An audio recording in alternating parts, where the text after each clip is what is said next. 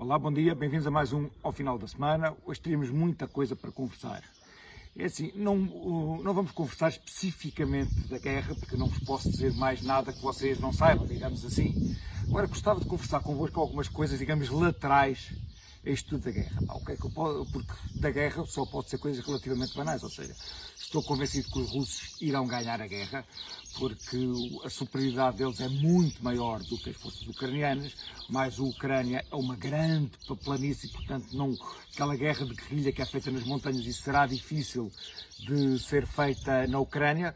Poderá haver essa guerra de guerrilhas como guerrilha urbana, mas eu acho que os russos vão conseguir ganhar a guerra naquilo que diz respeito a conquistar a Ucrânia. Possivelmente conseguem lá pôr um governo fantoche, mas acho que os russos não vão conseguir ganhar o pós-guerra.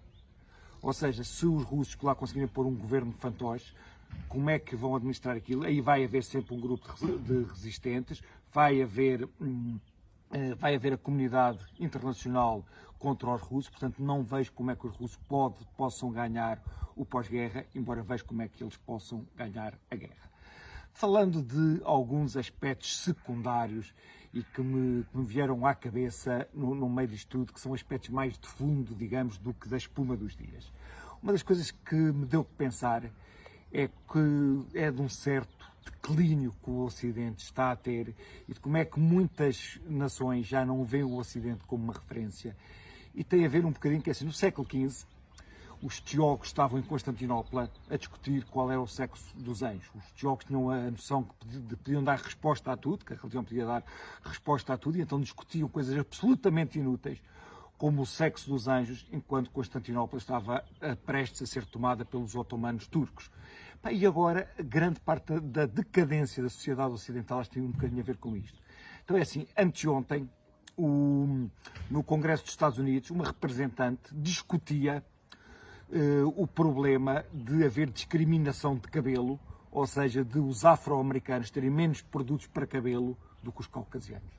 Portanto, nossa as nossas preocupações da sociedade ocidental têm sido quais é que são as casas de banho que os travestis devem ir, se deve são fomentar uma cultura de ódio àquilo que podem ter sido os erros do nosso passado.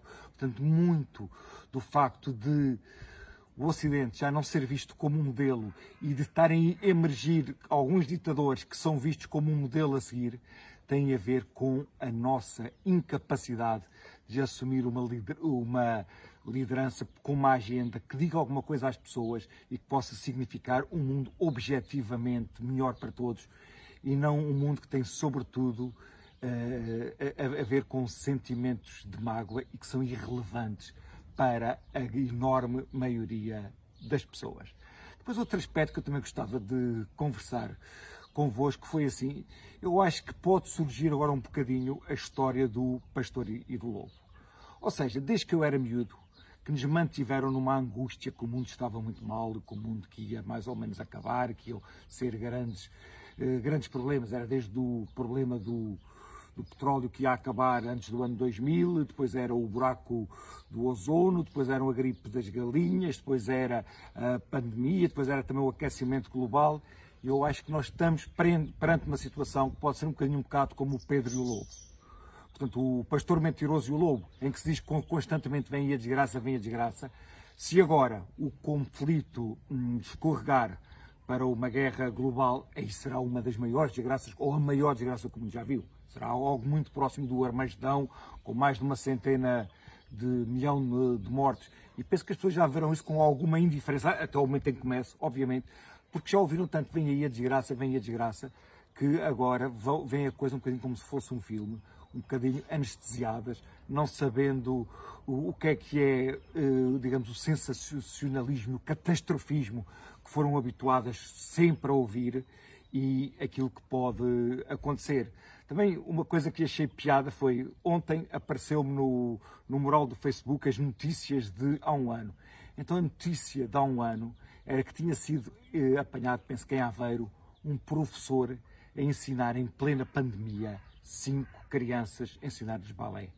Agora a coisa vista em perspectiva, visto por tão pouco que nós cedemos a nossa liberdade, visto pá, a futilidade e, e, a falta de noção de perspectiva das diferentes coisas que nós temos, neste cenário ainda parece mais ridículo. Era este tipo de coisas que eu gostaria de, de conversar convosco.